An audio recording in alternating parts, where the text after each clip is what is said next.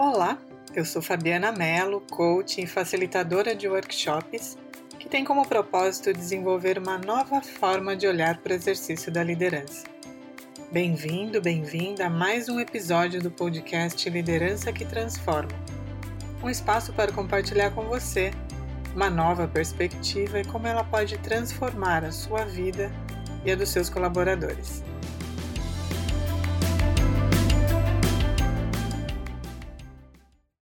No episódio de hoje, cinco atitudes de um facilitador. O papel de facilitador de grupos tem se tornado cada vez mais necessário. Os encontros online já fazem parte da nossa rotina diária, mas a sua dinâmica é bem diferente dos encontros presenciais. É claro que cada uma das formas carrega desafios distintos, mas uma coisa considero certa: o papel de facilitador contribui muito com o sucesso do encontro em ambos os casos. O cenário complexo em que nós vivemos nos desafia a colaborar cada vez mais, com o propósito de desenvolver um caminho para novas e melhores soluções diante da incerteza e da falta de previsibilidade.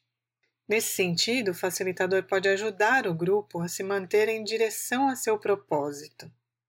Eu compartilho com você algumas atitudes que podem contribuir com o desenvolvimento de uma boa relação entre o facilitador e o grupo. Essas atitudes são propostas também pelo grupo GIS, que atua com desenvolvimento de lideranças para responsabilidade global.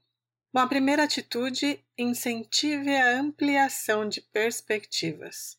Como facilitador, convide e encoraje os participantes a explorar diferentes perspectivas sobre uma mesma questão ou tema, ainda que elas sejam polares umas às outras. Assuma atitude que possibilite a integração da diferença em vez de incentivar a polarização. Estamos sendo convidados como sociedade a encontrar novos caminhos. Eu te convido a fazer um esforço para deixar o ou e assumir o e. Talvez a gente não tenha só duas possibilidades, mas a combinação entre elas possa ser um bom caminho. A segunda atitude, sinta o clima da reunião. Quando nós nos reunimos, emoções, sentimentos, questões ocultas, bloqueios, às vezes surpresas, muitos fatores não previstos podem vir à tona. Assim como no clima, né, quando a gente pensa no meio ambiente, a dinâmica do encontro pode ser estável por um tempo e depois mudar de uma hora para outra. Como aquele dia em que começa ensolarado e daqui a pouco as nuvens vão fechando o céu e vem logo uma chuva. Por isso, mantenha a atenção plena e quando a dinâmica mudar, ou quando você perceber que a dinâmica está mudando, reflita de volta para o grupo como um espelho aquilo que você está percebendo. É claro que com cuidado e empatia, mas o facilitador ele carrega com ele a possibilidade de transformar aquilo que está no ar ou nas entrelinhas em uma oportunidade concreta de solução e novos caminhos. A terceira atitude guia as pessoas através do desconhecido. A facilitação significa muitas vezes guiar e apoiar outras pessoas em processos de transformação. Isso inclui abrir mão de velhas certezas em direção a algo novo e por vezes desconhecido. Normalmente, isso causa sentimentos de insegurança, inadequação, ansiedade. Para liderar e apoiar esses processos emocionalmente desafiadores, os facilitadores devem ter experiências pessoais que os permitam sustentar as reações e dar o suporte necessário para que o grupo possa lidar com as reações e a resistência ao processo de mudança. Na prática da escutativa, um dos princípios sugere acolher a emoção, mas sem se identificar com ela. Só assim é possível contribuir de fato com a transformação. Lembre-se que para o grupo você é um facilitador. A quarta atitude trabalha no limite do conhecido e além dele. A facilitação apoia indivíduos e grupos a explorar os limites do que é conhecido e praticado e os convida a explorar o desconhecido e por vezes inconsciente. No papel de facilitador, isso exige sensibilidade para saber quando incentivar a exploração do desconhecido, do incerto, e quando se concentrar em trazer a estabilidade e a força do que já é, mantendo o foco do grupo.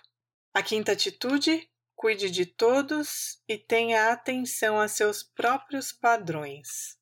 Se um facilitador faz parte do processo, nós precisamos reconhecer que esse envolvimento também desencadeia emoções, suposições, padrões e preferências pessoais do próprio facilitador.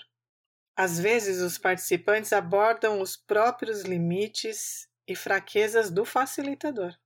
A facilitação, portanto, requer um alto nível de consciência sobre esses processos, autorreflexão contínua e vontade de cuidar igualmente de todos os participantes e de suas necessidades, não só de suas próprias. É uma exigência para uma boa facilitação. Eu diria que, de cara, esse é um exercício grande de altruísmo. Minha experiência como facilitadora me convida sempre a dedicar esforço e atenção a meu próprio autodesenvolvimento. Aprender a lidar com as minhas próprias emoções e os meus padrões diante do desafio de manter o equilíbrio de um grupo é para mim uma tarefa bem desafiadora. Eu penso que esse é um dos papéis do líder do futuro. Muito mais do que dizer o que precisa ser feito ou controlar as tarefas de outros, nutrir um ambiente em que todos podem se desenvolver e evoluir. Esse é um dos princípios do movimento Management 3.0. Como você se vê no papel de facilitador?